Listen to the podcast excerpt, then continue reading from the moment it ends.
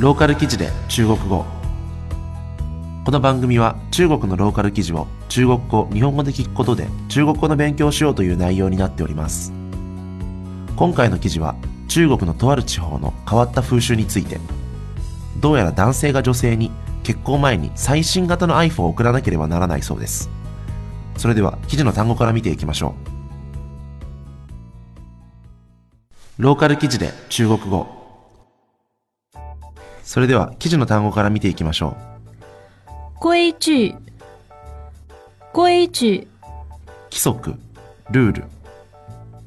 彩礼彩礼結納金。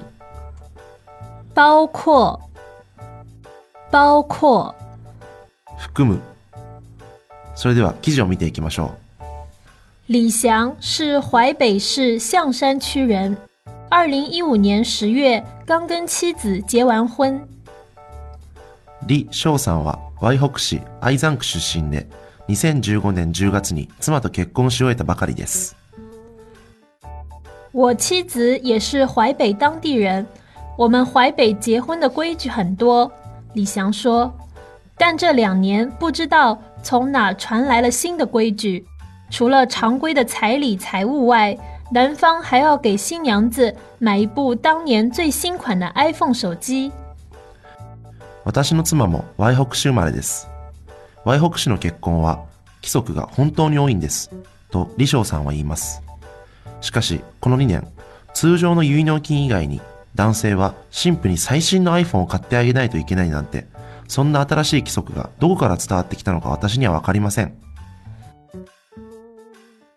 一开始我也挺纳闷的，不知为何还要手机。李翔说：“我问了周边几个同龄的朋友，他们说现在结婚送手机几乎成了标配。”最初は私も頭を抱えました。どうしてまたスマートフォンが欲しいのかわかりません。と李翔さんは言います。周りの同年代の友達にも聞きましたが、彼らは 現在の結婚はスマートフォンを送るのが基本なんだよというのです。据李翔介绍，在当地常规彩礼财物包括现金若干、金戒指、金项链、金手镯、十箱酒、十条烟、十条鱼等。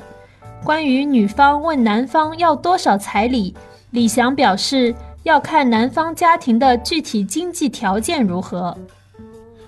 李翔さん曰く、現地では通常の結納金として若干の現金を含め、金の指輪、金のネックレス、金のブレスレット、10箱の酒、10カートのタバコ、そして10匹の魚などを送るそうです。女性側が男性側にいくら結納金を送るのか尋ねるということに関して、彼は男性側の家庭の経済状況をチェックしているのだろうと考えています。如果家庭条件一般的，可能只要一万零一元；如果家里有钱的，那就没上限了，要几十万的都有。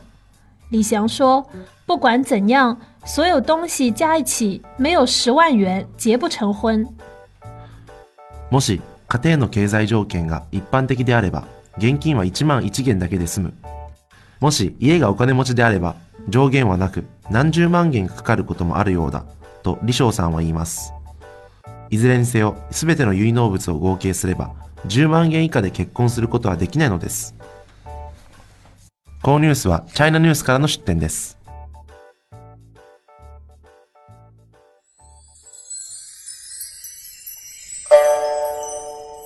ローカル記事で中国語。それでは記事の単語のおさらいをしていきましょう。規矩規矩。規則。ルール。彩礼。彩礼。結納金。包括。包括。含む。いかがだったでしょうか？